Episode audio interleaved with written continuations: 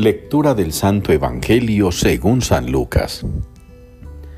En aquel tiempo decía Jesús a la gente, Cuando veis subir una nube por el poniente, decís enseguida, va a caer un aguacero, y así sucede. Cuando sopla el sur, decís, va a ser bochorno, y sucede. Hipócritas, sabéis interpretar el aspecto de la tierra y del cielo, pues ¿cómo no sabéis interpretar el tiempo presente? ¿Cómo no sabéis juzgar vosotros mismos lo que es justo?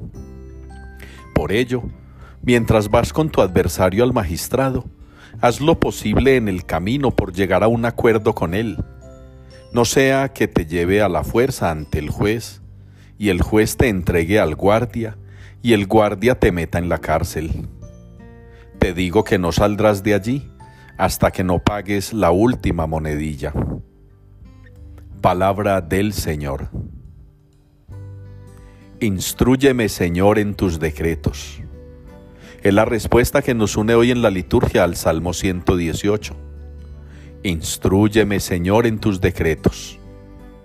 Una petición que el salmista pone en nuestros labios en un tiempo como en el que estamos viviendo, donde para terror de muchos, Incluso los creyentes ahora no tienen claro lo que es bueno o es malo, lo que va a favor o contra la ley de Dios, lo que enseña o no enseña la sana o la mala doctrina.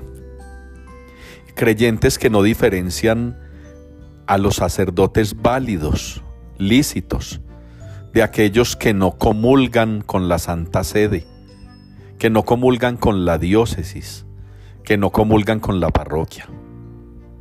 En un mundo en el que las personas no entienden que las elecciones que hacen pueden perjudicarlos no solo a ellos, sino a los demás. Un mundo en el que nosotros estamos presenciando a tantas y tantas personas dando testimonio de su ignorancia, de su falta de preparación y formación, que los lleva incluso lamentablemente a no distinguir el pecado de la gracia. El Señor en el Evangelio hace ese reproche a quienes lo escuchan. Tan sabiondos para leer el clima, tan sabiondos para interpretar eh, la naturaleza, pero tan incapaces de comprender qué es lo que Dios quiere de nosotros. A este mundo le está pasando igual. Aquí todo mundo sabe de fútbol, Aquí todo mundo sabe de política. Aquí todo mundo sabe de música. Aquí todo mundo sabe de iglesia.